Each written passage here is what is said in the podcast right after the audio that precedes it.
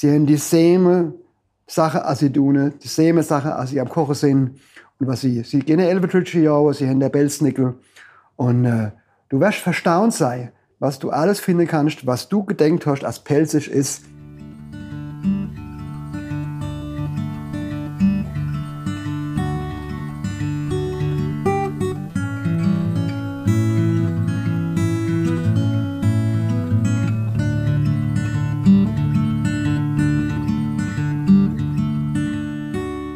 Hi, hier ist Franzi vom Pfalzwein Podcast Doppelcast. Ganz herzlich willkommen zur 35. Podcast-Folge und auch der allerersten Doppelfolge, nämlich Hibe Vitrebe Pfalz Up Road. Heute geht es im Podcast um Pfalzkultur und im Besonderen um die pfälzische Sprache. Aber nicht bei uns hier im Süden von Rheinland-Pfalz oder in der Kurpfalz, sondern in Pennsylvania, USA. Und im Pfalzwein-Podcast sind ja Robin, Nick und ich, wie ihr wisst, auf einer Reise in unserer Heimat in der Pfalz unterwegs. Und zunächst als Wein-Podcast gestartet, haben wir ja ganz schnell gemerkt, dass das Produkt Wein ohne den Kulturraum, in dem der Wein wächst, produziert wird und ja auch ganz besonders getrunken wird, gar nicht zu verstehen ist. Daher hat sich der Podcast von einem reinen Wein-Podcast zu einem Wein- und Kultur-Podcast entwickelt. Und das kommt bei euch gut an und macht uns natürlich unheimlich Spaß und führt uns auch zum heutigen Gast, den ich gleich vorstelle. Zur Pfalzkultur gehört für uns alle natürlich auch die pfälzische Sprache. Der Dialekt, das Pfälzische, das vor allem im Süden von Rheinland-Pfalz, aber auch auf der anderen Rheinseite gesprochen wird. Ihr erinnert euch vielleicht, in Folge 10 hatten wir ja den Christian Chaco Habekost schon mal zu Besuch, der uns mit reingenommen hat, wie es Pfälzische klingt und die Pelzer so drauf sind. Und daran knüpfen wir heute an, aber an Pfälzer in Übersee. Zu Gast haben wir heute Dr. Michael Werner. Er ist Sprachwissenschaftler und Dialektologe, Herausgeber des Magazins Hive wie Tribbe. Er ist Autor, Musiker und alles irgendwie und macht unheimlich tolle Sachen. Und er spricht Pelzisch und er spricht auch fließend eine ganz andere Sprache, nämlich Pennsylvanisch Deutsch, Pennsylvanian Dutch. Michael, ganz herzlich willkommen im Doublecast Shell das Dobisch. Ich bin gerne. Michael, was macht man eigentlich als Dialektologe? Wird man do fürs Pelzespaple bezahlt? Also eigentlich ja, wenn man einen entsprechenden Job findet. Äh, ich bin nicht mehr an der Universität, sondern ich bin seit 30 Jahren im Verlagswesen, mache äh, dort ganz andere Themen. Und äh, hier kümmere ich mich um das Pfälzische, Hibbe wie Tribbe. Und das ist etwas, was heute Hobby und Leidenschaft von mir ist. Michael, ich habe von dir gelesen ein Zitat, das mir ja bis heute nachgeht. Du hast nämlich gesagt, man muss nach Pennsylvania fahren, um die Pfalz zu verstehen. Wie kommt das? Kann man die Pfalz nicht auch verstehen, wenn man auf einem Weinfest oder auf einer Pfälzer Waldhütte unterwegs ist? Also kannst natürlich das Pfalzgefühl bekommen. Klar, es gibt in der Pfalz ein großes ähm, Bewusstsein für die eigene Identität und äh, Leute mögen Wein und die Weinfeste und so, so sozusagen. Aber du kriegst natürlich nur einen Blick auf die Gegenwart oder die letzten 100, 150 Jahre. Wenn, wenn du zurückschaust, wann ist das Ganze entstanden? Ähm, vielleicht als die Pfalz bayerisch wurde, keine Ahnung, musste man sich sozusagen absetzen von den biertrinkenden Bayern. Vielleicht hat es da angefangen. Später bei der Reichsgründung sind wahrscheinlich bei den Winzern auch die, die Exportwege größer geworden. Man hat sozusagen auch Kunden von weiter weg dann eben auch haben können, als die Eisenbahn eben äh, entwickelt worden ist, hat nach Übersee geliefert, auch äh, in Hotels nach Amerika. Und letztlich gab es die Deutsche Weinstraße irgendwann, ich glaube in den 30er Jahren und spätestens in den 50er Jahren kamen dann die Weinfeste irgendwann dazu. Und so hat sich das in den letzten 150 Jahren entwickelt, klar. Aber was war denn vorher? Ich meine, die Kurpfalz ist 1000 Jahre alt. Ja? Und wir haben heute in unserer pfälzischen Kultur immer noch Fetzen aus der Vergangenheit, ähm, die wir nicht mehr richtig erklären können. Ja, also zum Beispiel nehmen wir mal die Elbetritsche. Kein Mensch weiß, was die Elbetritsche eigentlich wirklich sind. Auch wenn wir das Elbetritsche Jagen kennen und jeder lacht, wenn davon die Rede ist und wir einen Elbetritsche Brunnen in Neustadt Ja, alle lachen haben. irgendwie mit, aber keiner ja, kennt die Geschichte keiner, wirklich. Keiner ne? kennt die Geschichte ja, ja. wirklich. Und wir finden auch auf unserer Seite des Atlantiks eigentlich keine Lösung. Und äh, ein anderes Beispiel wäre der Belznickel. Auch da ist es so, dass wir benutzen das Wort, kein Mensch weiß wirklich, was der Belznickel ist. Weihnachtsmann trifft es nämlich nicht wirklich. Und ein drittes Beispiel wäre der Butzemann. Wir alle kennen das Lied von Biber Butzemann. Auch da weiß keiner, was der Butzemann wirklich ist. Und wir finden auch hier keine Antworten, hm, wenn ich auf ein Weinfest gehe. Ja? Ähm, und ähm, man kann auch nicht rübergehen, um sozusagen äh, die Antworten zu suchen, sondern wenn man, wenn man sich jetzt 30 Jahre drüben bewegt, dann stolpert man irgendwann drüber. Aber es, weißt du was, Michael? Wenn ich über die Elbetritsche oder Elbetritsche nachdenke, obwohl man nicht weiß, was sie sind, haben sie mir verdammt Angst gemacht früher. Auf Messdiener Ferienlager zum Beispiel haben die jetzt immer gesagt, es gibt Elbetritsche, die beißen euch in den Nacken. Und dann sind wir alle mit den Händen in den Nacken so, haben uns im Gebüsch versteckt, weil wir so furchtbar Angst hatten. Aber es ist ja ein Fabelwesen eigentlich, ne? Ja, es macht aber Sinn, ähm, vor dem Elbetritsch auch Angst zu haben. Also wenn du willst, wenn du willst kann ich kurz auflösen. Sehr ja? gerne. Ähm, es ist so, dass es eine Kulturtechnik gibt, ähm, seit vielen hundert Jahren, die nennt sich ähm, Braucherei die hat was mit Schamanismus zu tun. Also man muss sich vorstellen, die Menschen haben früher keine Ärzte gehabt, es gab wenig Medikamente und die Leute haben, wenn sie krank wurden, ähm, natürlich Angst gehabt, dass, dass sie sterben und äh, sie suchten sozusagen irgendwie einen Weg, um wieder Kontrollgewinn zu bekommen. Ne? Also wenn, wenn ich mich schlecht fühle, ist es Kontrollverlust, also brauche ich wieder Kontrollgewinn. Und was hilft, sind Rituale. Die Rituale können natürlich christlich sein, ich kann in die Kirche gehen, ich kann beten und sonst was machen, ich kann aber auch sozusagen ähm, vorchristliche Rituale eben äh, verwenden. Und ähm, es ist so, dass es, die Braucherei hat sich entwickelt als weiße Magie sozusagen, die vorchristliche und christliche äh, Symbolik, aber auch ähm, ähm, eben auch wiederum Rituale verwendet, um sie anzuwenden bei Kranken. Ja? Und das wird nicht als, als Hexerei angesehen, sondern ähm, zu einem Braucher zu gehen, war auch in der Pfalz früher durchaus üblich, wenn gerade kein Arzt in der, in der Nähe war. So, und es gibt in Amerika, bei uns nicht mehr, deutschsprachige Brauchereibücher, wo ganz viele ähm, Zaubersprüche aus dieser Technik sozusagen aufgeschrieben worden sind, ähm, aus dem 19. Jahrhundert, aber die sind viele, viele hundert Jahre alt. Und äh, irgendwann bin ich gestolpert über so ein Buch und über einen Spruch, der heißt Trotterkopf-Spruch. Trotterkopf-Spruch. Und der bezieht sich auf etwas, was ich was man loswerden möchte, nämlich eine Albtrude. Was ist eine Albtrude? Eine Albtrude, das ist das Gefühl, ich liege, im, morgens im Bett, ich kann mich nicht rühren, ich bin so im Halbschlaf und ähm, und auf einmal kriege ich einen Albtraum. Kennen wir alle. Und das Gefühl für die Menschen war, ich kann mich nicht rühren und irgendwie ist meine Brust beengt. Ich fühle mich, als ob irgendetwas auf meiner Brust sitzt und sozusagen die Brust einengt. Mhm. Und das ist das, was man im Deutschen eine Albtrude oder ein Nachtmar genannt hat, was im Englischen der Nightmare ist. Und ähm, den wollte man loswerden. Und man konnte den Trotterkopf-Spruch verwenden, um ihn loszuwerden. Und der Trotterkopf-Spruch geht verkürzt, der ist ein Reim und relativ lang. So, man sagt, Albtrude, hau ab, ähm, geh über sieben Berge, geh über, durch alle sieben Meere, zähle alle Zaunstecken der Welt und mach dies und das und jenes. Und irgendwann, ganz am Ende, komm wieder zurück und sei willkommen in meinem Haus. Ja? Das heißt, ich banne mit einem Spruch diese Albtrude, ich will sie loswerden und möglichst lange loswerden. Aber sie darf wiederkommen. Und das macht der Trotterkopfspruch und letztlich hat sich die Albtrude im Pfälzischen, aus Alb wurde Elbe und aus Trude wurde Tritsch und das ist die Elbetritsch. Was ist die Elbetritsch Jagd? Das ist sozusagen eine, ein ritualisiertes Aufführen dieses Trotterkopfspruches und ein Anwenden gegenüber einem Vierten. Also zum Beispiel, wenn im 19. Jahrhundert ein Bayer kam, der, die, der das nicht kannte, ja, hat man, man hat den Trotterkopfspruch im Kopf gehabt. Es war bekannt gewesen, dass man den anwenden kann, um den Alp, die Albtrude loszuwerden. Und hat man gedacht, naja gut, was bei der Albtrude funktioniert, wird beim Bayern auch funktionieren. Und hat ihn sozusagen mitgenommen, hat gesagt, komm mit in den Wald, wir gehen Elbeträtsche jagen und du kriegst einen Sack, du kriegst eine Laterne, du hast den einfachsten Job. Letztlich hat man ihm die Aufgaben gegeben, also Laterne, Sack, stehen bleiben, genau wie bei der Elbetritsche eben sieben Berge, sieben Meere und, und ist weggegangen und hat ihn dadurch gebannt, indem man ihn hat alleine im Wald stehen lassen. Aber auch er durfte irgendwann wieder auf den Berg und aus dem Wald zurückkommen und durfte dann mit den anderen im Wirtshaus einen trinken. Also letztlich ist der Trotterkopfspruch oder die Elbetritsche Jagd nichts anderes als ein ritualisiertes Aufführen des Trotterkopf-Zauberspruchs. Total spannend, Michael. Ich frage mich, wie viele PfälzerInnen das wohl wissen, jeder, der das Buch liest. Ja, jeder, der das Buch liest, dazu kommen wir später auch noch.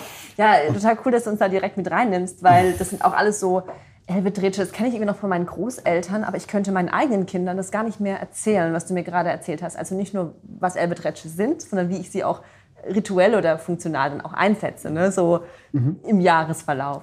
Aber zurück zu Amerika. Was hat das mit Amerika zu tun, mit Pfälzern in Amerika? Naja, es ist halt so, dass die Pfälzer aus dem 18, im 18. Jahrhundert ausgewandert sind und äh, letztlich die Muster, die kulturellen Muster mitgenommen haben. Und äh, das ist immer so in Auswanderungsgesellschaften, dass, eine, dass diese die Muster und Rituale viel besser erhalten als die Hauptgesellschaft, sage ich mal. Das ist auch bei den Türken so, die in Deutschland sind, sind in der Regel viel konservativer als die Türken in der Türkei. Und ähm, das ist so ein Klassiker. Und ähm, insoweit haben, können wir, wenn wir nach Amerika gehen, zu den Pennsylvania-Deutschen, ähm, können wir lernen, wie die Pfälzer im 18. Jahrhundert getickt haben. Und dann finden wir eben ganz viele Zugänge äh, zu unserer eigenen Identität. Ja, da bin ich total gespannt davon zu hören. Aber zunächst interessiert mich, Michael, wann begann denn deine Reise in die Welt der Pennsylvania? Also eigentlich ganz früh mit meiner Großmutter, die aus Ebertsheim stammt. Und äh, wenn ich da zu Besuch war, die hatte einen kleinen Nebenerwerbsbauernhof gehabt. Und die hat ganz anders geredet als wir. Ich bin zwar auch aus Ebertsheim, aber in Frankenthal aufgewachsen.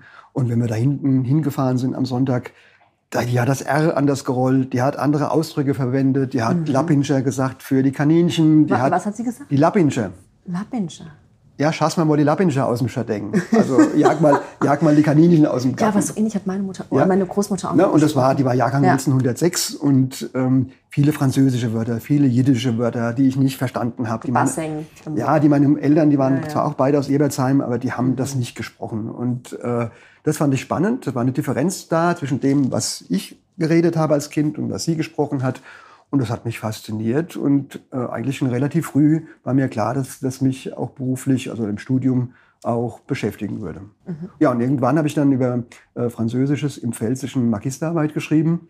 Und da braucht man die Pennsylvanisch-Deutschen, weil man über die Auswanderungsgesellschaften feststellen kann, wann ein französisches Wort ins Pfälzische gekommen ist. Wir hatten ja verschiedene Auswanderergesellschaften in Pfälzische, ja auch später, ähm, sage ich mal, äh, Richtung Osten, Russlanddeutsche, Ungarndeutsche, Richtung Jugoslawien, in der Gotsche. Mhm. Ähm, also es gibt ja ganz viele pfälzische Gruppen, die nach dem Krieg ja sozusagen leider äh, dann nicht bleiben konnten, wo sie waren, sondern die meisten ähm, Tochtersiedlungen sind ja aufgelöst und die Menschen sind zu uns gekommen. Aber in Pennsylvania und auch in, in Ontario und Kanada gibt es das eben noch. Und ähm, die Auflösung ist, die, die Pennsylvania-Deutschen haben nur zwei französische Lehnwörter, die aber nicht direkt mitgenommen worden sind aus der Pfalz, sondern es gibt das Wort Pläsier und pläsierlich.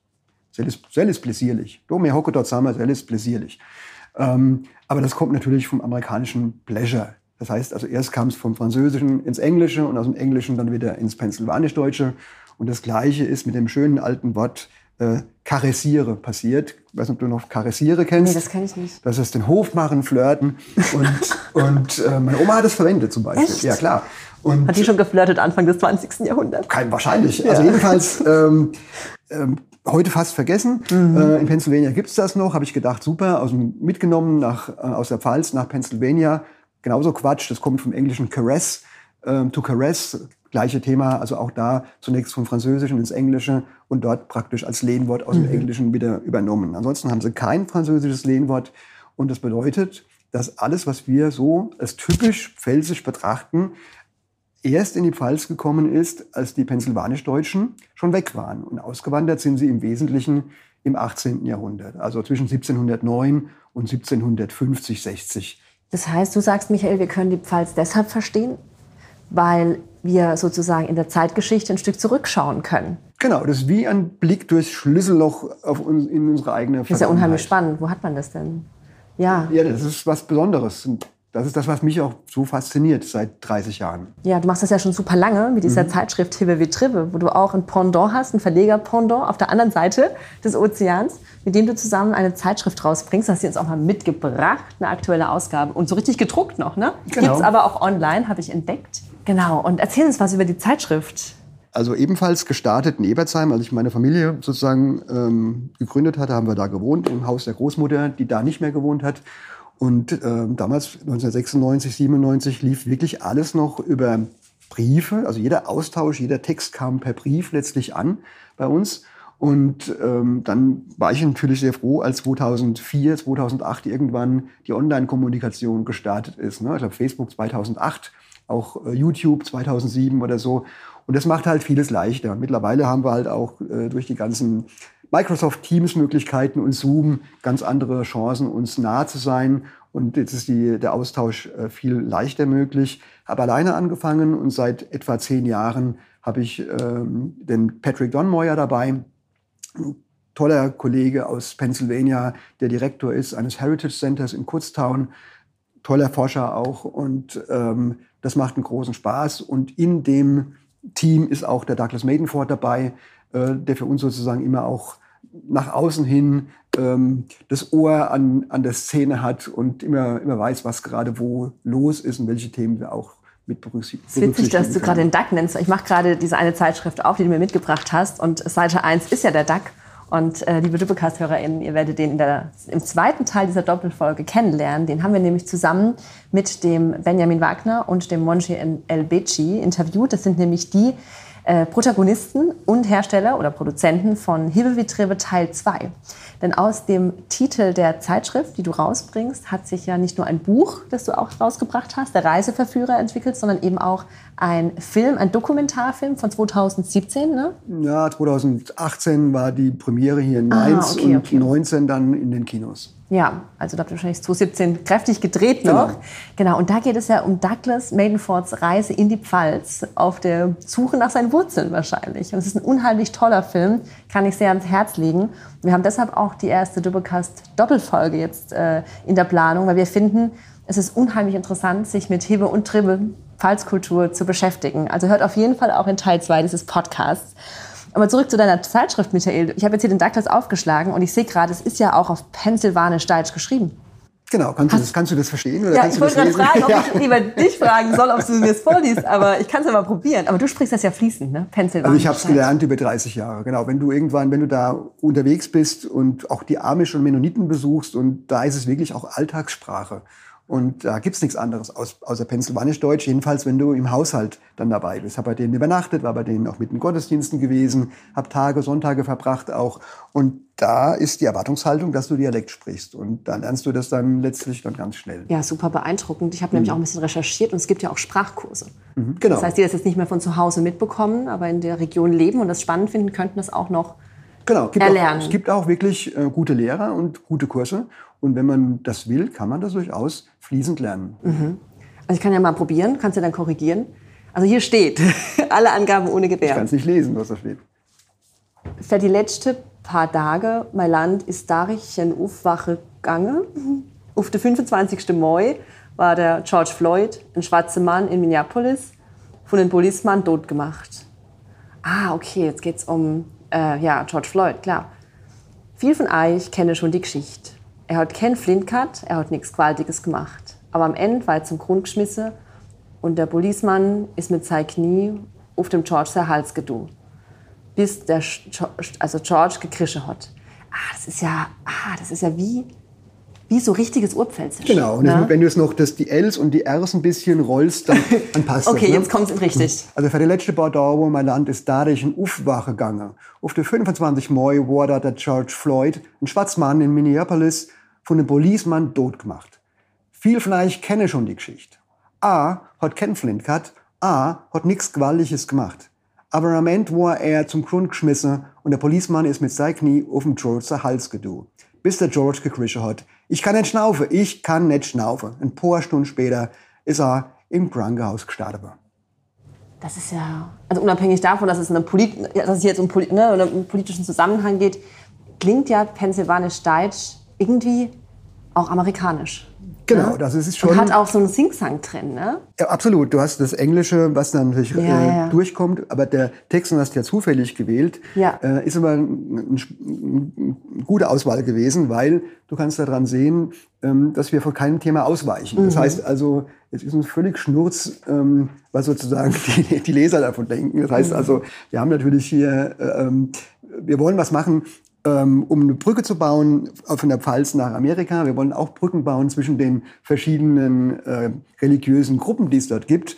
Aber wir nehmen auch kein Blatt vor den Mund. Das heißt, wenn es jemand nicht gefällt, soll er die Zeitung zumachen und es ist mhm. gut. Ja? Und die, die wir das tun, ich glaube, das kann ich sagen, sind sozusagen im amerikanischen Sinne eher liberal. Äh, die, die, sind ja sozusagen ein bisschen anders politisch aufgestellt als wir. Und ähm, wir, die wir das machen, verstehen uns ausgesprochen gut und haben einen bestimmten Blick auf die, die, die deutsche Geschichte, die amerikanische Geschichte und auch die deutsch-amerikanische Geschichte. Und das ziehen wir eigentlich relativ äh, straight durch. Ja, unheimlich toll.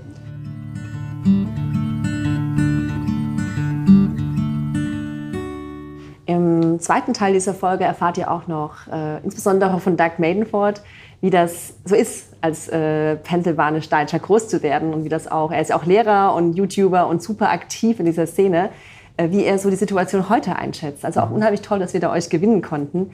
Aber Lieber Michael, wir sind ja ein Pfalzwein-Podcast und wir sind ganz schön trocken hier in unserer aktuellen Gesprächssituation. Wir haben uns ja heute nicht in der Pfalz getroffen, sondern im wunderschönen Mainz. Und wir verlassen eigentlich selten unser Territorium, unseren Pfalzdschungel, aber heute haben wir das aus äh, logistischen Gründen getan, weil du in Mainz lebst. Und wir haben eine ganz nette Location gefunden. Wir sind nämlich hier in Pauls Bar, mitten im Herzen eigentlich der Mainzer Altstadt. Ähm, und die haben wir ausgesucht, weil es hier Pfalzwein gibt. Und deswegen würde ich sagen, wir haben hier eine schöne Rosé, äh, eine schöne Cuvée aus Deidesheim. Wir trinken einfach mal einen kleinen Schluck. Sehr gerne. Damit es hier ein bisschen äh, pfälzischer wird. Und ich habe tatsächlich auch nach einem Wein aus Pennsylvania gesucht zum Mitbringen. Habe jetzt auf die Schnelle nichts gefunden. Aber natürlich gibt es einen Zusammenhang zwischen Amerikanern und Deutschen oder Pfälzern. Denn Unsere Pfalzreben sind ja aufgepropft. Jede Pfalzrebe, die hier in die Erde gesetzt wird, ist ja zuvor mit einer amerikanischen Rebe veredelt, um sie vor der Reblaus zu schützen. Ne? Weil die Amerikanerreben eben ähm, Reblausresistent sind. Das finde ich auch total interessant. Ein schönes Bild. Werden sozusagen zusammen gepropft, veredelt miteinander und dann stark gegen die Reblaus zu Pfalzwein zu werden. Deutsch-amerikanisches Projekt. Sozusagen. Ne? Und jetzt haben wir es im Glas. Michael, schön, dass du da bist. Herzlich willkommen im Doublecast. Zum Wohl. Zum Wohl auch an die Technik. Vielen Dank, dass du heute dabei bist. Trinken wir ein Schlückchen. Ja. Musst du gerne Wein, Michael? Mit meiner Frau ja, alleine eher Bier. Tatsächlich. Ich schicke dich jetzt aber nicht aus dem Podcast raus, keine Sorge. Und du bist ja ursprünglich aus Frankenthal, richtig? Genau. Gut fruchtig, ne? Mhm. Aber trotzdem trocken, ne? Also hat ein bisschen mhm. Restsüß, ein bisschen eine Schwente. Also wenn ich trinke, dann trinke ich gerne weiß, nicht rot. Und ähm, ein Riesling oder ein Weiß oder Grauburgunder. Ne? Mhm. Morgen gehen wir sogar zum Mainzer Weinmarkt. Guck mal. Oh, hier in ja. Mainz, oder? Ja, ja. Ah. Oder wie heißt das Fest? Weinmarkt ist es, glaube ich. Ne? Aber nicht das an der äh, Terrasse, an den, am Rheinufer. Da gibt es doch auch Favorite, so eine... meine ich. Da hinten im. Ah, okay. Also eines der größten Weinevents, glaube ich. Das heißt, du bist sozusagen nicht nur überseeorientiert, du trinkst auch ab und zu einen reuhessische genau. Wein. Sehr schön. Wie schmeckt euch der? Gut. Jetzt muss man ja vorsichtig sein. Also, nimmst du gerade auf, Rheinhessen gibt es ja gar nicht. Ja, also. Outtakes. also, das ist ja sowas. Ne? Die Pfälzer haben ja wirklich zu Recht ähm, ein Bewusstsein, dass sie Pfälzer sind und sind stolz auf ihre Kultur. Und äh, wenn man sich unten bewegt und je weiter man weg kommt davon. Umso mehr kann man das eben feststellen. Ich meine, die Mainzer sind Mainzer, ist klar. Aber zwischen Mainz und der Pfalz gibt es natürlich relativ viele Regionen, die so ihre Identität suchen. Ob das jetzt Alzey ist oder Nierstein. Man hat, man hat nicht das Gefühl, dass sie schon da sind bei ihrer Identitätsfindung, wo die Pfalz schon seit vielen, vielen Jahren ist. Womit hat es zu tun? Ich habe ähm, im Frühjahr mich äh, unterhalten können mit äh, dem Volker Gallet, der sozusagen der Rheinhessen Spezialist ist ähm, und mithilft, sozusagen eine rein hessische Identität zu entwickeln. Unter anderem hat er die Nibelungenfestspiele mit, mit initiiert. Ah, er war, ja. war Kulturredakteur in Worms gewesen. Er wohnt ähm, an der Grenze zur Pfalz, also hinter Alzey. Ich glaube, drei Kilometer später beginnt die Pfalz Richtung Kirchheim-Bolanden zu. Und er hat mir erzählt, ähm, dass eben die Bayern, als sie kamen, 1816, viele Institutionen einfach gelassen haben. Und das, was wir heute mit als Bezirksverband kennen, ist für uns ja ganz, ganz wichtig, dass wir sozusagen ähm, ein Pfalztheater haben und alles Mögliche, was sozusagen die, der Pfalz Identität gibt. Ne? Auch das Institut für Pfälzische Geschichte und Volkskunde. Unendlich wichtig. Und die Hessen haben das ganz anders gemacht, als dann äh, Rheinhessen oder die ehemals pfälzischen Gebiete Rheinhessen oder zugeschlagen worden sind, haben die gedacht, sie könnten es von Darmstadt aus regieren. Das heißt mhm. also, das politische Wirken jedes Bürgermeisters war wirklich an der Dorfgrenze zu Ende. Und die Politik war wirklich viele, viele Jahre Kirchturmpolitik gewesen. Man hat nicht über den nächsten Hügel geguckt. Und die konnten gar nichts dafür, weil es war einfach so, dass die, äh, die Regierenden in Darmstadt das so gewollt haben. Und äh, das hat dazu geführt, dass sich diese Identität nicht so entwickeln konnte, äh, wie in der Pfalz, die ihre eigenen Institutionen hatte. Und dazu muss man auch sagen, dass ja die meisten Dörfer in Rheinhessen pfälzisch waren, darf man heute gar nicht sagen. Und ähm, ist aber so. Also ich glaube, 70 Prozent der Dörfer waren äh, kurpfälzisch gewesen, bevor sie 1816 oder 15 dann äh, hessisch geworden sind. Das zeigt ja, Sprache und auch Kultur hört ja nicht am Ozean oder an der, an der Ortsgrenze auf oder am Rhein, weil wir leben ja in Heidelberg zum Beispiel. Genau. Und die babbeln ja teilweise pelzischer als die Pelzer in der Palz. Ja, das ist ja, ja. das ist ja. Und das ist ein super tolles Beispiel, ne? Ja, ähm, ja, das ist ein gutes Beispiel. Dass Sie in Baden-Württemberg sind. Ja, ne? ich, also ich leide auch an dem Thema. Das ist genau das ist der wunde Punkt sozusagen. Also je weiter du weggehst von der Pfalz, umso eher wird dir das halt bewusst. Der Pfälzer Löwe ist heute Bestandteil von vier Landeswappen. Mhm. Drei wusste ich, aber das vierte habe ich erst letzte Woche ähm, rausgefunden. Und zwar, äh, klar, es ist Rheinland-Pfalz, es ist Saarland, mhm. ähm, es ist Bayern, mhm. hat, vier, hat vier Bereiche in dem Wappen. Einer ist der Pfälzer Löwe. Was ich nicht wusste, ist, dass Baden-Württemberg auch den Pfälzer Löwen im Wappen hat. Ja, aber die haben doch vier eigene Löwen, oder? Ähm, die haben drei, glaube ich. Drei, die haben drei. Aber oben, mhm. oben ist so eine, sag ich mal, eine Bordüre. Mhm. Und in dieser Bordüre ist ganz klein der Pfälzer Löwe mit drin. Warum hängt der da in der ja, weil, Krone ab? Ja, weil die Kurpfalz äh, zu Baden-Württemberg gekommen ist. Ach so. Ja? Und diese Region haben sie irgendwie dann noch mit abgebildet in, den, in dem oberen Bereich des Wappens. Ich muss mal gucken. Und, Total interessant. Ähm. Also das heißt, die Kurpfalz ist natürlich viel mehr als äh, die Pfalz, die wir heute kennen. Und wenn ich mich jetzt bewege mit meinen Themen, ähm, ist es immer letztlich der Kulturraum der alten Kurpfalz, weil Pennsylvania Deutsch hat immer zu tun mit dem 18. Jahrhundert, nicht mit unserer bayerischen Pfalz. Und ähm, ich leide deswegen darunter, weil äh, egal mit wem ich rede, das Pfalzmarketing ist, was, wer, was auch immer, sage ich mal, ähm, alle denken immer natürlich in den, in den Grenzen der heutigen Pfalz. Ne? Und, ähm, und wenn ich dann komme und sage, Mensch, guck mal, Heidelberg, Schwetzingen und Hockenheim und Alzey und Bacharach, Bacharach, weit hinter Mainz war kurpfälzisch gewesen, ja, ein eigenes Oberamt. Und das ging ja bis Sinsheim und bis, nach, bis in den Odenwald ging das rein. Und ähm, all das ist sozusagen kulturräumlich ähm, relevant für die Kultur der Pennsylvanisch-Deutschen. Wir sind eine Kulturgemeinschaft. Und da ist das Pfälzische natürlich nur ein kleiner Ausschnitt davon. Und das Pfälzische Wörterbuch, das ich ja auch, das mir wichtig ist und das ich auch im Entstehen ja auch ähm, ähm gesehen habe, also ich habe den Rudolf Postgut, der das gemacht hat. Das war 98 fertig, also vor jetzt 25 Jahren.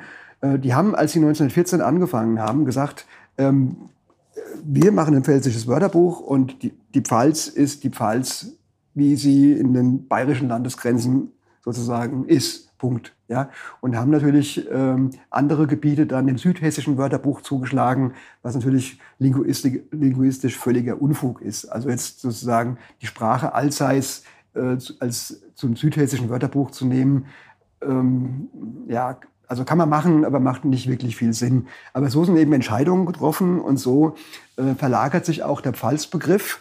Ähm, das ist für viele Dinge ein Segen. Also ich sage jetzt mal, die Identität der Pfälzer in den Grenzen der bayerischen Pfalz ist es gut, aber für andere Themen ist es jetzt eher hinderlich. Weil wenn es um die Pfalz als Anbauregion geht, ja, genau. das ist ja sehr genau definiert ja, sozusagen. Also ja, die Pfälzer Sprache geht ja weit über die, den Pfälz, das pfälzische Anbaugebiet hinweg. Zum Beispiel in Heidelberg sind wir im Anbaugebiet Baden schon, im Odenwald oben an der Bergischen. Ja, aber jetzt mal zurück nach Amerika. Ähm, du bist dann sozusagen auf diese Sprache aufmerksam geworden und bist dann vor 25 Jahren rübergeflogen und hast dann die ersten Pennsylvania sozusagen kennengelernt. Genau. Wie war hab, das für dich? Also ich habe mich entschieden, eine Promotion zu machen und eine Dissertation zu schreiben über die, die Sprache der Mundartautoren ähm, in der Pfalz, äh, in Pennsylvania. Was viele nicht wissen, ist, dass es wirklich die größte auslandsdeutsche Literaturgemeinschaft in Pennsylvania gibt. Die haben dort seit 1835 Hunderte von Autoren hervorgebracht. Und äh, mein Ansatz war gewesen, ähm, zum ersten Mal auch in der Forschung Texte diachron zu untersuchen. Also synchron ma machen immer viele. Also synchron bedeutet, ich gehe hin, mache eine Tonbandaufnahme und analysiere diese Tonbandaufnahme. Und ich habe mir gesagt, nee, ich würde gerne Zeitschnitte machen. Ich würde gerne versuchen, neue Texte zu nehmen, ganz alte Texte aus dem 19. Jahrhundert und noch zwei Zeitschnitte dazwischen und Texte aus, Texte aus diesen bestimmten Zeitschnitten zu analysieren und zu schauen, was tut sich da linguistisch. Und ähm, das war eine sehr, sehr spannende Geschichte, weil man da sozusagen zum ersten Mal rückwärts gucken konnte, wie sich das Pennsylvanisch-Deutsche auch über die Jahre, über, durch die Generationen auch entwickelt hat. Und danach ähm, kannte ich ungefähr 50 oder so Mundartautoren, die noch aktiv waren. Und da habe ich gesagt, ich bin jetzt fertig. Und hab haben sie gesagt, das ist aber schade, dass du fertig bist. Und dann hatte ich damals als freier Mitarbeiter bei der Rheinpfalz gearbeitet. Und dann habe ich gesagt, okay, komm, kann nicht so schwierig sein. Ähm, ich mache eine kleine Zeitung, könnt ihr publizieren mhm. da drin. Und das ist, war der Start letztlich. Von Hewe Vitrive. Von Hewe Vitrive. Dass ah, die ja. Autoren, die ich kannte durch meine Forschung, äh, dass ich denen die Möglichkeit geben wollte, ähm, ihre Texte zu veröffentlichen und auch einem Publikum zuzuführen. Das war der Anfang. Was mich so beim, ich habe zuallererst den Film von euch gesehen, Hewe Vitrive 1, und was mich so begeistert hat, ist, dass ich mir wirklich vorstellen konnte, wie meine Großmutter, Jahrgang, ich glaube 33, 1933, hätte nach Pennsylvania fliegen können und souveräner kommunizieren können mit US-Amerikanern als ich. Also da diese Brücke zu haben, dass sich zwei Menschen, die aus völlig unterschiedlichen Regionen der Welt kommen, sich über den Dialekt, der eigentlich über Jahr, Jahr, Jahrzehnte, so kenne ich das, eigentlich als minderwertige Sprache deklariert wird, verständigen können, finde ich unheimlich faszinierend. Und das ist wirklich so, ich meine, was du vorgelesen hast, äh, ist der Stand des Pennsylvanisch-Deutschen heute im 21. Jahrhundert. Und man muss ganz klar sagen, dass da natürlich die, die Amish und die Mennoniten der Sprache immer mehr einen Stempel aufdrücken.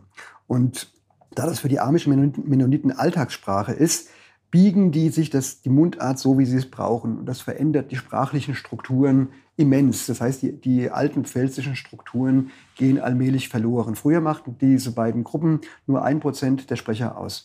Das hat nicht, ist nicht ins Gewicht gefallen. Das heißt also, bis etwa Mitte des 20. Jahrhunderts, also eine Großmutter zum Beispiel, wenn die in den 50er Jahren rübergegangen wäre, die Texte aus der Zeit sind von pfälzischen Mundarttexten fast nicht zu unterscheiden. Also das ist wirklich, die ohne sich zu verbiegen, hätte die pfälzisch reden können und wäre super klar gekommen.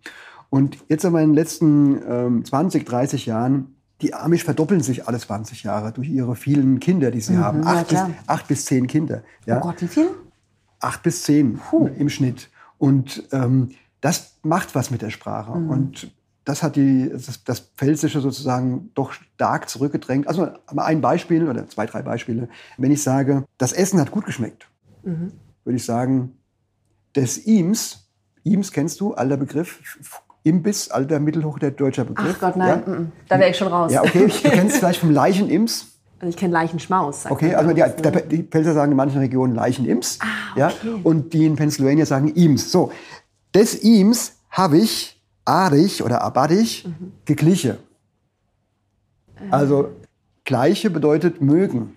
Die verwechseln to like und to be like. Ach Gott, okay. Wenn ich sage, ich mag dich, heißt es, ich gleich dich. Mhm. Wenn ich sage, ich habe dich gern gehabt, ich habe hab dich gegliche. Ja, das heißt also, das versteht man als Pfälzer heute schon. Das ist schon schwer, ja. Das, das ist schwierig dann. Ne? Oder was auch ganz schwierig ist, dass die Verben oft ihre äh, Bedeutung verändern. Die sind sehr anfällig dafür. Ich habe öfter äh, Mails bekommen, wo drin stand, halt die gut Arvet an. Habe ich gesagt, Herr, anhalten, stoppen. Ja, du hold on, also mach weiter. ja, ja. Also Augen auf, im Dialog mit Pennsylvanisch-Deutschen. Wenn man sich wundert, dann kann es sein, dass man sich vielleicht missversteht. Genau. Das also sind es vielleicht doch nur 80 Prozent, die man das ist, das, das ist die eine Sache. Ne? ne? Ja. Ähm, oder das ist, das ist it, it is up to you, heißt send es auf zu dir. Wann, komm, wann kommst halt over? Wann, wann set ich komme? Oh, komm, wann du wit, sell es auf zu dir. Aber komm, komm, wann, wann du wit. Komm, wann du wit. Das kenne ich auch von zu Hause. Genau. Ah, komm, wann wit. Eher so, ne? Genau. Ja, cool. Aber weißt du, das ist ja auch eine Sprache, die voll verloren geht. Also ich spreche so nicht, ja. Und äh, ich könnte meinen Kindern dieses Pfälzische, dieses meiner Oma Pfälzische nicht mehr beibringen. Und irgendwie macht mich das total traurig. Und ich habe auch eine Frage deshalb mitgebracht für dich nach dem Motto, glaubst du, man kann einen Dialekt konservieren? Warum willst du den konservieren? Weil ich, also für mich ist pfälzische Sprache irgendwie auch so eine Herzenssprache. Ja, also ich habe dann irgendwie auch so, gerade weil ich ja nicht mehr in der Pfalz gerade lebe, also nicht in der richtigen Pfalz, in der Kurpfalz eben, Ja, für so ein Stück Heimat. Siehst du, das ist dein Problem. Ja? Natürlich, natürlich lebst du im, im pfälzischen Kulturraum, wenn du in Heidelberg. Ich weiß es nur nicht so wenn, richtig. Wenn du die wenn in Heidelberg. Wir sind, wir sind doch keine Pfälzer zweiter, äh, zweiten Grades sozusagen, nur weil wir jetzt in, in Rheinhessen und in Heidelberg leben. Ja? Und, aber das ist so das Problem, dass der Pfalzbegriff sich eben so, ein, so eingeengt hat. Ne? Das heißt, die Weiterentwicklung einer Sprache, eines Dialekts, siehst du als ganz natürlich und auch ja. ja, ich bin Linguist. Also das heißt, der Linguist beschreibt, was mhm. ist. Und es geht nicht, also klar mache ich auch Sprachpflege, indem ich diese Zeitung herausgebe. Aber es geht nie darum, jetzt einen, einen bestimmten Sprachstand sozusagen zu konservieren an der Stelle oder besonders alte Wörter mhm. zu verwenden und das zu publizieren, sondern Sprache verändert sich und hat ja. einen Zweck. Und der Zweck ist Kommunikation. Und, ähm, und letztlich ist es so, dass äh, Sprache auch Identitätsmarker ist. Das bedeutet, ähm, es macht was mit einem. Wenn ich heimfahre in die Pfalz und Pfälzisch reden kann, dann macht das was mit mir. Ne? Ich rede auch anders als zu Hause, als ich jetzt, wo ich in Oberolm lebe, wenn ich, wenn ich in die Pfalz fahre. Macht mir auch Spaß, anders zu reden. Das ist toll. Ähm, aber ich, das ist alles. Ich muss nicht äh, zu Hause Pfälzisch sprechen dafür. Und äh, wenn sich die Sprache verändert oder ein Stück zurückgeht, Wörter verloren gehen, das ist nicht schlimm. Entscheidend ist, dass die, die sich verstehen, erkennen können als zum gleichen Kulturkreis gehörig. Das kann sein, dass das nur an, ähm, an einem W ist, dass man nicht sagt hüben und drüben, sondern eben Hive wie Drive, dass es das W ist statt dem hochdeutschen B.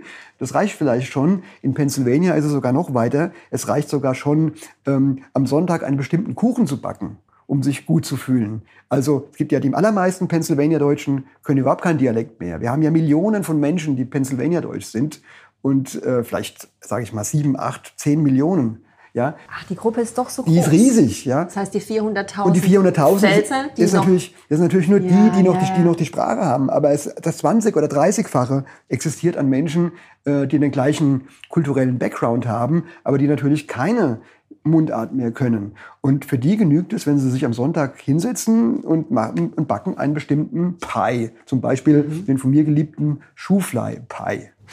Was? Was?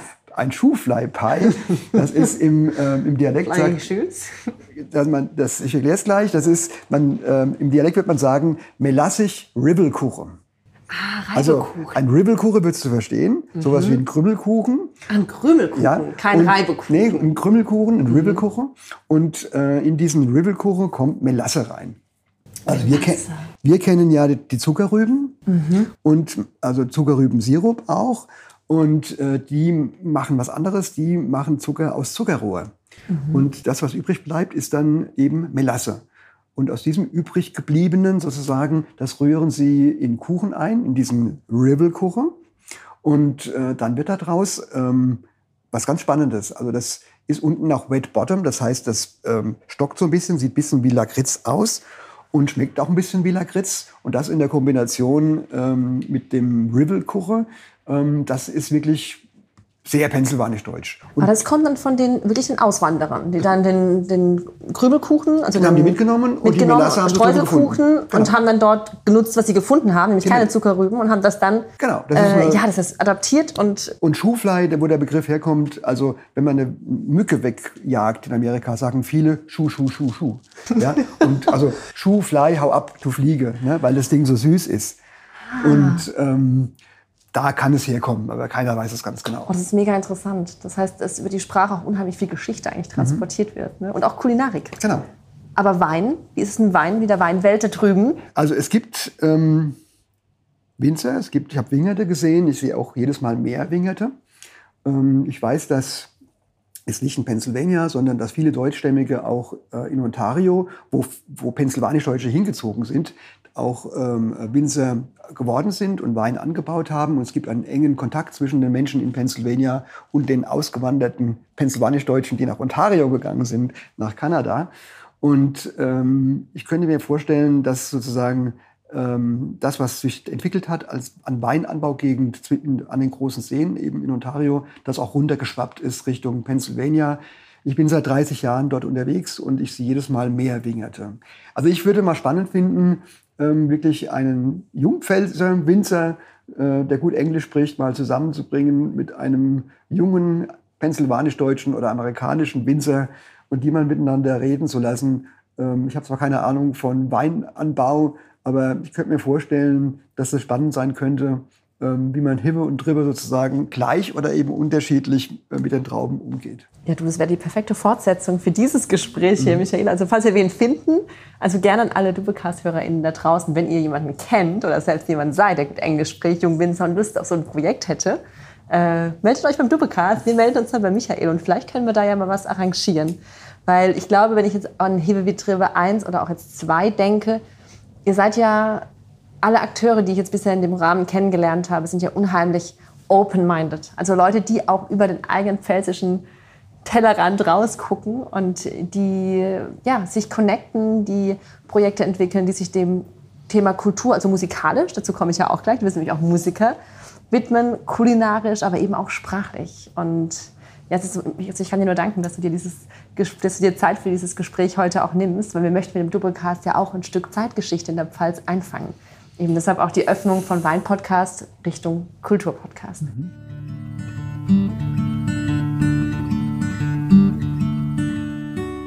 Aber du bist, ich habe dich ja letzte Woche auf der Madenburg äh, spielen sehen, du bist auch mit einer Band unterwegs. Sie heißt New Pulse und ihr singt Pennsylvanisch Deutsch und mit Bandshow, also auch mit so einer Folk Music, seid ihr da unterwegs und tut in der Pfalz oder auch drüben? Also wir haben drüben in der Tat schon gespielt, auch auf dem berühmten Kutztown Folk Festival. Das ist aus dem ersten Film auch, aus ne? Aus dem ersten Film, genau. Das, also wir waren mit der Band da 2019.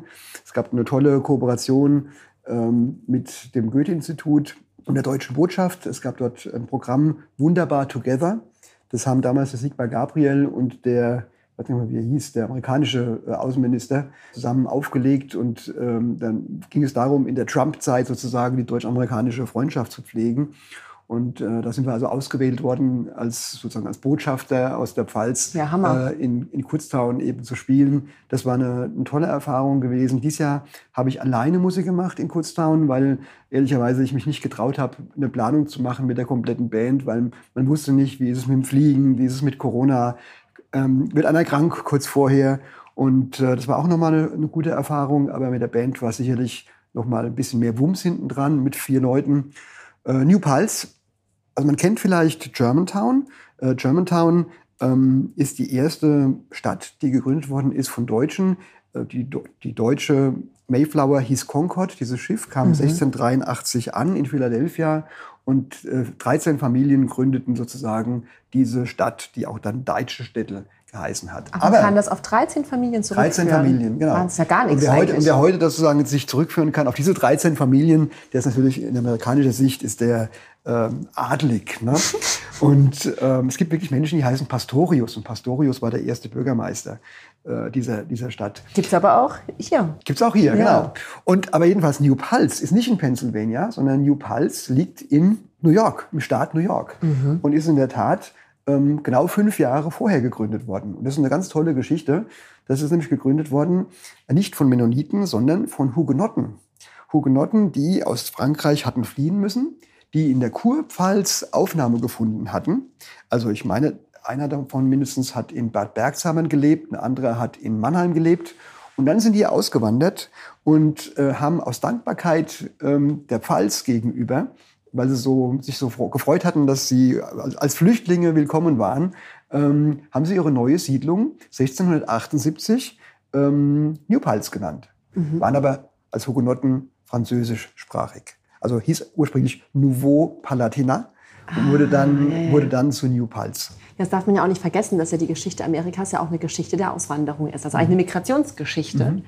Und deshalb fand ich auch an deinem Buch äh, Hebewe Trippe, der Pennsylvania Reiseverführer, auch so toll, weil du auch nochmal anhand ganz, ganz vieler kleiner Geschichten oder Porträts und einzelner Orte eigentlich darlegst, dass es ja nicht nur die Pfälzer jetzt von Wörth nach Alzey oder knapp Alzey waren, die ausgewandert sind, sondern dass es, wie du eben ja beschreibst, dass es ja aus Frankreich Ströme gab. Die Mennoniten waren ja, glaube ich, Schweizer. Genau. Ja. Mhm.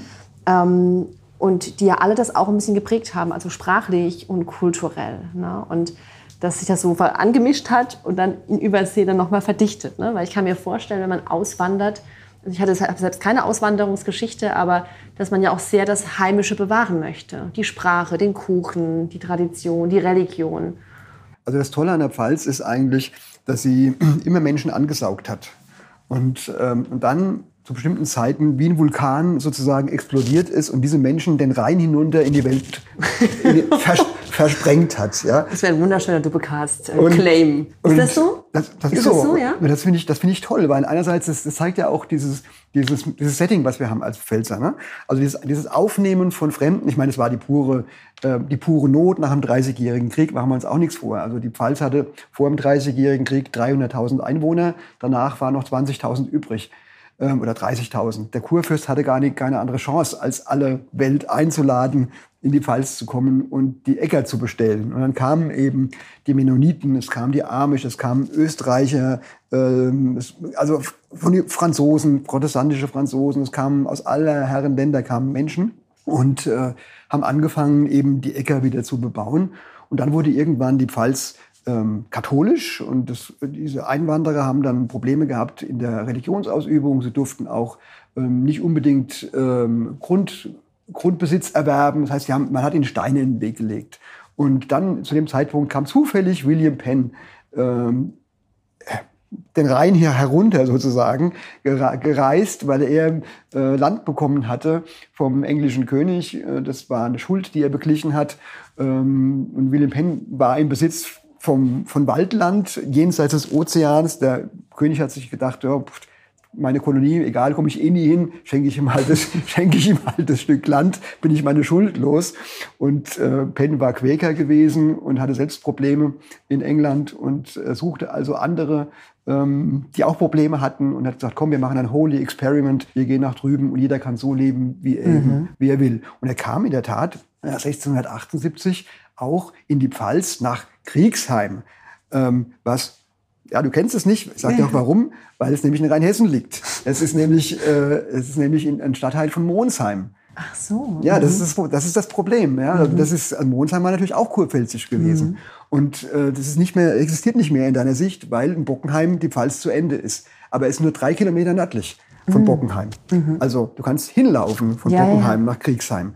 Und diese Pfälzer dort waren Mennoniten und die waren dann ähm, sehr empfänglich, eben auszuwandern. Und an dem Tag ist dann William Penn, nachdem er mit ihnen gesprochen hatte, ist dann 78 nach Frankenthal weitergereist, hat dort übernachtet und ist dann von Frankenthal aus Richtung Norden zurück, ich glaube Richtung Mainz und Frankfurt wieder abgereist. Also Frankenthal Hast du das war das alles selbst recherchiert, Michael? Also wenn du dich 30 Jahre beschäftigst, irgendwann stolperst du über, über solche Geschichten. Wahnsinn, es ist unheimlich ja? interessant. Ich glaube, wir können wahrscheinlich auch noch einen dritten Film machen. ähm, ja, Wahnsinn. Ähm, manchmal denke ich, deswegen haben wir auch sofort gesagt, wir wollen euch da auf eurer Mission auch unterstützen und das in den Doppelcast holen, weil ähm, ich glaube, also das wird jetzt auch meine nächste Frage. Wissen die Roy Hesse eigentlich oder die Kurpfälzer von Hebe, also kennen die Hebebetriebe, das Magazin? Ich hatte erst so den Eindruck, dass es so in der Kernpfalz Absolut. angekommen ist. Also ich meine, ich bin von Mainz aus mit Lesungen und mit Konzerten unterwegs und ähm, das stößt ja auf unterschiedliche Resonanz, sage ich mal ganz selten in äh, Rheinhessen mhm. äh, auf Lesungen oder bei Veranstaltungen. Und ich bin, glaube ich, erst zwei oder dreimal in der Kurpfalz gewesen, in der heutigen Kurpfalz. Und ähm, ansonsten bin ich fast wöchentlich Richtung Pfalz unterwegs. Also ich habe jetzt wirklich bis äh, Weihnachten, glaube ich, noch zehn oder zwölf Veranstaltungen, mhm. die ich mache. Und die sind von Kusel bis, äh, bis Edenkoben, Künstlerhaus, Burg Lichtenberg, mhm. ähm, Lamsheim fällt mir gerade ein. Also überall in der Pfalz stößt es auf Resonanz, aber in den früheren kurpfälzischen Regionen ähm, weiß man heute auch nicht mehr so richtig, was man mit dem Thema anfangen soll, weil als Rheinhesse will man, man will auch kein Pfälzer mehr sein. Mhm. Ja, das heißt, wenn ich dann sage, Mensch, wir reden mal über die pfälzischen Auswanderer, ist das Thema schon erledigt. Mhm. Weil die interessiert nur die rheinhessische Auswanderung, mhm. die dann ab 1816. Das heißt, neue ist. Verwaltungsgebiete die es heute gibt, die jetzt neue Identifikationsflächen sind, passen eigentlich gar nicht zur wirklich Sprachkultur und zur Historie. Genau. Ja, also ich habe eine gute Freundin von mir, herzliche Grüße an Valerie an der Stelle, deren Familie wohnt im heutigen Reuhesse. Und die sagt aber immer, wir sind Pelzer. Also die lebt das ganz stark. Also ne? mutig. Ja, also ich weiß nicht, wem sie das alles sagt, aber sie sagt das zu mir. Ähm, weil sie sagt, wir sprechen wie Pfälzer, wir sind Pfälzer, ja, auch mhm. wenn das Verwaltungsgebiet heute anders heißt. Also ich habe eine große Diskussion äh, gehabt mit jemandem, der in Rheinhessen Mundart Wörterbücher schreibt mhm. und der natürlich dann irgendwann auf mich zukam und gesagt hat, Ja, das gefällt mir überhaupt nicht, dass ich da immer von ähm, pfälzischer Sprache in Rheinhessen rede und die reden alle pfälzisch. Ne? Und ähm, es ist doch eine, ist, ist doch eine rheinhessische Mundart. Da habe ich gesagt, naja, also ähm, als Linguist muss ich Ihnen sagen, es gibt keine rheinhessische Mundart. Äh, es gibt entweder eine pfälzische Mundart oder eine hessische Mundart. Und das können Sie selbst entscheiden, wo Sie dazugehören. Sagen Sie, halt fest, was du host, dann reden Sie pfälzisch. Mhm. Oder sagen, Eindeutig. Sie, oder sagen Sie, halt fest, was du host, dann reden Sie hessisch. Entweder oder, aber eine rein hessische Mundart als solche gibt es nicht. Gibt es aber nicht Mischformen, Michael? Bestimmt. Es gibt ähm, äh, da, wo ich wohne, in Oberolm, katholisch, ehemals zu Kurmainz gehörend, würde ich sagen, wird hessisch gesprochen. Und ähm, Essenheim, nur drei Kilometer weiter, war kurpfälzisch gewesen. Und ähm, wenn ich dahin gehe, kann ich auch hinlaufen, ähm, fühle ich mich sprachlich schon viel mehr zu Hause.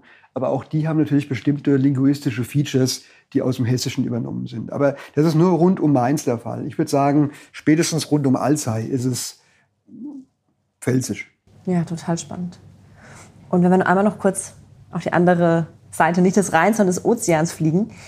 Ähm, wenn du sagst, dass sich dort auch die Sprache sehr stark verändert, wie würdest denn du den Ausblick geben, wie sich die deutsche Kultur, die Pfalzkultur in Amerika verändert? Das ist nämlich auch das letzte Kapitel deines Buches und da bin ich besonders drauf gestoßen und im Vorgespräch hast du ja auch noch mal gesagt, dass die Trump-Ära auch noch mal euch auch als Magazin, als Hilvi Trivia auch noch mal ja, politisiert hat und auch mal aufgeweckt hat. Weil wenn ich jetzt Amish oder Mennoniten höre, da denke ich ja eher an sehr, sehr konservative Bevölkerungsschichten.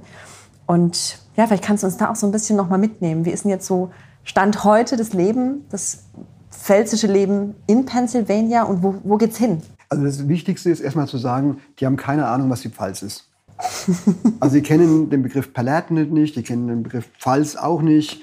Ähm, das ist nur eine Ahnung ähm, vorhanden, wo die Voreltern, wie sie es heißen, benennen, hergekommen sind. Voreltern, also die Vorfahren. Vor, Vorfahren, unser Vorältere. Unser Vorältere sind aus dem alten Land gekommen. Das ist, was sie sagen. Aus dem alten Land? Aus dem alten Land. Wir sind im neuen Land, alleweil, now. Und unsere Vorältere sind aus dem alten Land gekommen. New World und Old World. Und vielleicht ja. wissen Sie noch, ja, sie sind aus dem Rhine Valley. Das ja, das stimmt. Ja, wobei Rhine Valley offen lässt, ob das jetzt Amsterdam ist oder mhm. Basel. Ja? ja, der Rhein ist lang. Genau. Und das hängt auch mit dem Pennsylvania Dutch zusammen. Mhm. Das ist auch so eine Begriffsverwirrung. Viele sagen auch, äh, unsere, Vor unsere Voreltern sind Holländer gewesen, ja? So.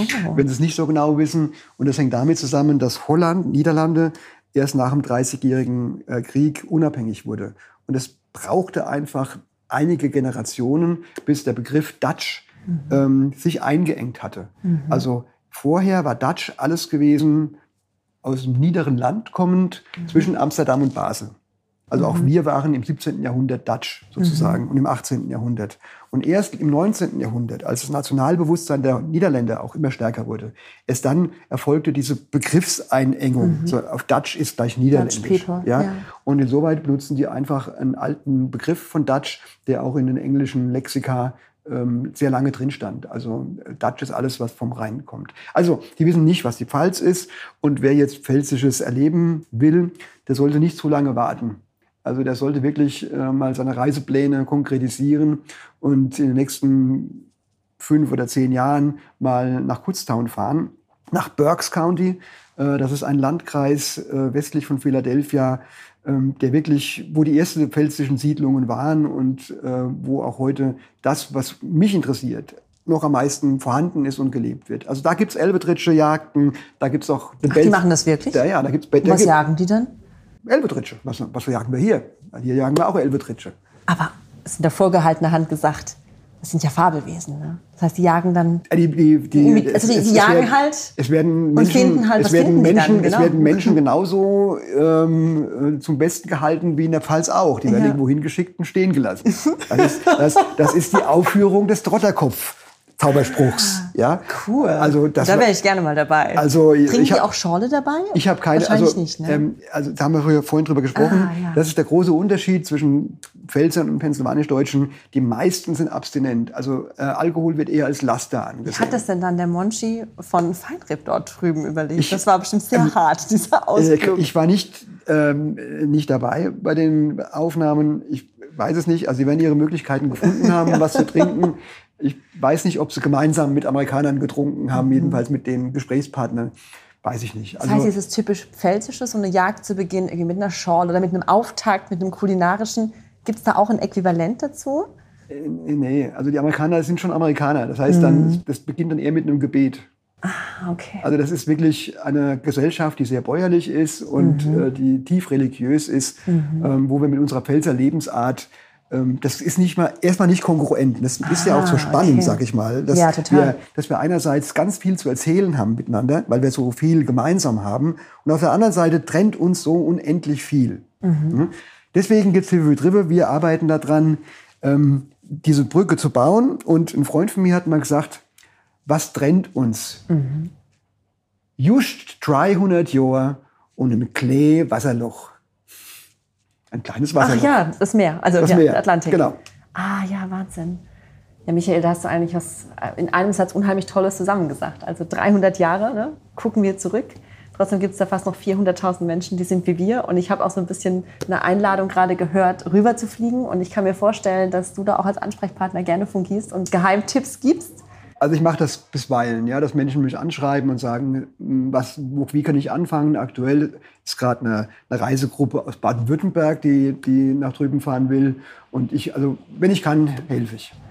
Und hast du Lust, Michael, jetzt vielleicht auf Pennsylvanisch Deutsch, ähm, nochmal zu sagen, wie kann man denn, wie würdest du empfehlen, anzufangen? Du hast ein Buch geschrieben, du hast eine Zeitschrift, du hast eine Webseite. Hast du Lust, uns auf Pennsylvanisch Deutsch so ein bisschen als letzten Abschluss des Interviews zu sagen, wo man anfangen kann, wenn man sich mit Pennsylvania Deutsch beschäftigen möchte.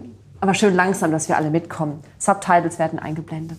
Wann du noch nie nett in Pennsylvania gewesen bist, setzt du mal ein Weile drüber denken, für die Idee kriegen, mal rüber zu fahren. Zu unseren Cousins da drüber im neuen Land. Weil sie schwätzen wie mir, Sie haben dieselbe Sache, als sie tun, dieselbe Sache, als sie am Kochen sind.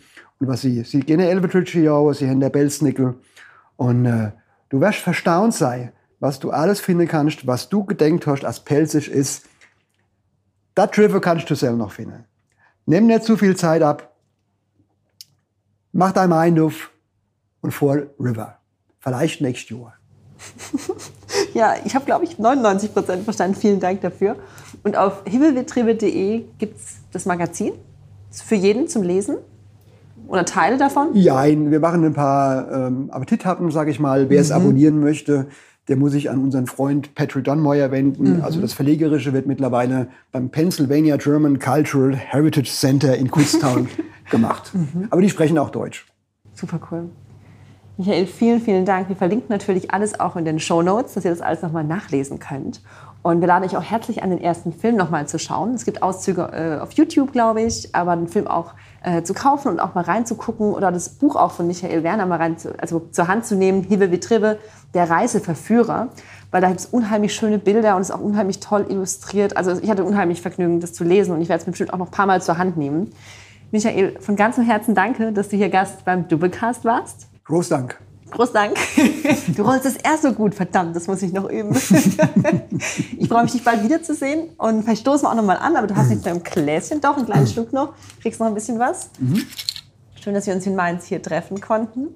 Und alle Doublecast-Hörerinnen können sich jetzt freuen, dass wir jetzt auch noch eine zweite Folge haben, wo wir eben über den zweiten Film sprechen und über das Filmteam, das rübergeflogen ist und äh, mit dem Urpfälzer sozusagen Monchi Elbeshi ja so einen richtigen Pfalz Herzenspfälzer mal rübergejagt haben. Und der hat, glaube ich, auch tolle Sachen erlebt. Ich also glaube, da, dass das sehr spannend werden wird. Das wird super. Das sehen wir uns genau. bei der Premiere hoffentlich, genau. Michael. Ne? Genau. Also alles Gute, bis dahin. Selber pläsierlich, groß Dank. Mach's gut.